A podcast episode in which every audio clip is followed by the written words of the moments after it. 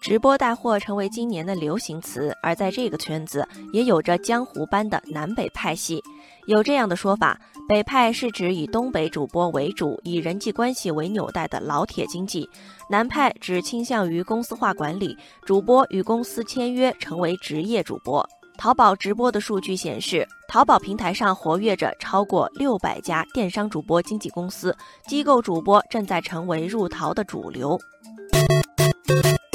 网友飞鸿说：“北派在直播平台快手上最为集中，主播多为东北籍，天生段子手；南派主播以江浙居多，由于接近供应链，拿货方便，他们大多将精力放在货物上。”网友迷彩鱼先生说。其实，不管是南派还是北派，在经历一段摸索之后，很多直播机构都开始走向精细化与专业化，控制宽度，拓展深度。这样一方面有利于扩大单品规模，提升与供应商的议价能力；另一方面，在垂直领域做深度挖掘，有利于获得更精准的流量匹配。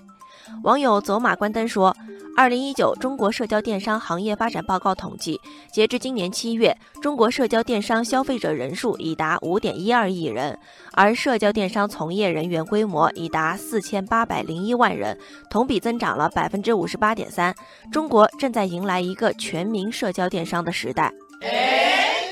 据预测，今年社交电商在网络零售中的占比将超过百分之二十，这一比例将在二零二零年超过百分之三十。网红经济的兴起，可对网上零售业的发展起到很大的助推作用，这对于活跃经济、提振消费来说，都具有十分重大的意义。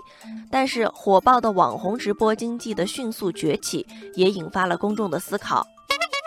网友芒果说：“网红经济发展到现在这个阶段，乱象也频频出现。一些网红在推销产品的过程中，存在着过度宣传甚至虚假宣传的问题，对消费者产生了误导。甚至一些网红为了博取用户的关注，在表演过程中传播了一些低俗不健康的内容。”网友素游从之说：“直播带货也的确有割韭菜的嫌疑。”最近，在 B 站上自媒体号主播的推荐下，不少消费者在商城上以低价购买多部手机，随后遭遇无法发货的情况。目前已有几百万消费者下单，涉及的金额高达上千万元。